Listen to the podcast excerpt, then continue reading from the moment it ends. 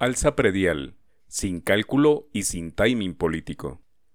En su peor momento y sin mayorías en el Congreso, el gobierno habla de una revisión al alza del impuesto predial, una acción sin previsión de los tiempos de ejecución. La semana pasada el Ministerio de Hacienda radicó un proyecto de ley para modificar el impuesto predial, que busca actualizar lo estipulado en la Ley 44 de 1990 y derogaría la Ley 1995 de 2019.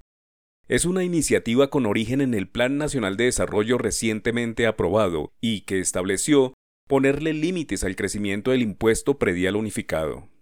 En la argumentación plantea que el decreto 1995 solo genera alivio a los predios con avalúos inferiores a 135 salarios mínimos, pero no dice nada sobre los predios con avalúos superiores, situación, según el Ministerio de Hacienda, que dejaba la puerta a que si, por ejemplo, si a usted se le incrementa el avalúo en 1000%, el predial también le aumentaría 1000%. Lo que busca el proyecto es fijar un esquema de topes graduales para que, Aún si se incrementa el avalúo del predio, esto no incida de manera significativa en el alza del predial. Los expertos tributaristas creen que, si se fija un tope de hasta 50%, si su avalúo catastral es menor o igual a 135 mínimos, 100% si su avalúo catastral es superior a 135 y hasta 250 mínimos, 150% si su avalúo catastral es superior a 250 y hasta 350 mínimos.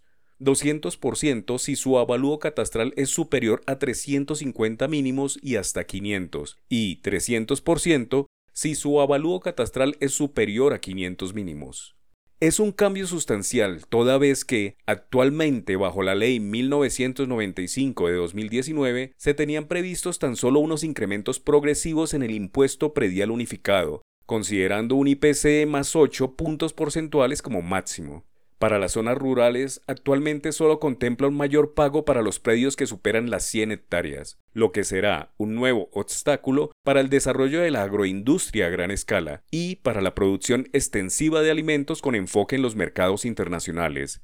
Explotaciones que en muchos casos requieren de grandes extensiones que aprovechan economías de escala para ser competitivos frente a lo producido en mercados similares en la región, como es el caso del aguacate, café o frutas, frente a sus similares de origen en Perú, México o Chile. El proyecto propone límites precisos y progresivos para la zona rural sin mayores estudios ni trabajo con los gremios de la producción.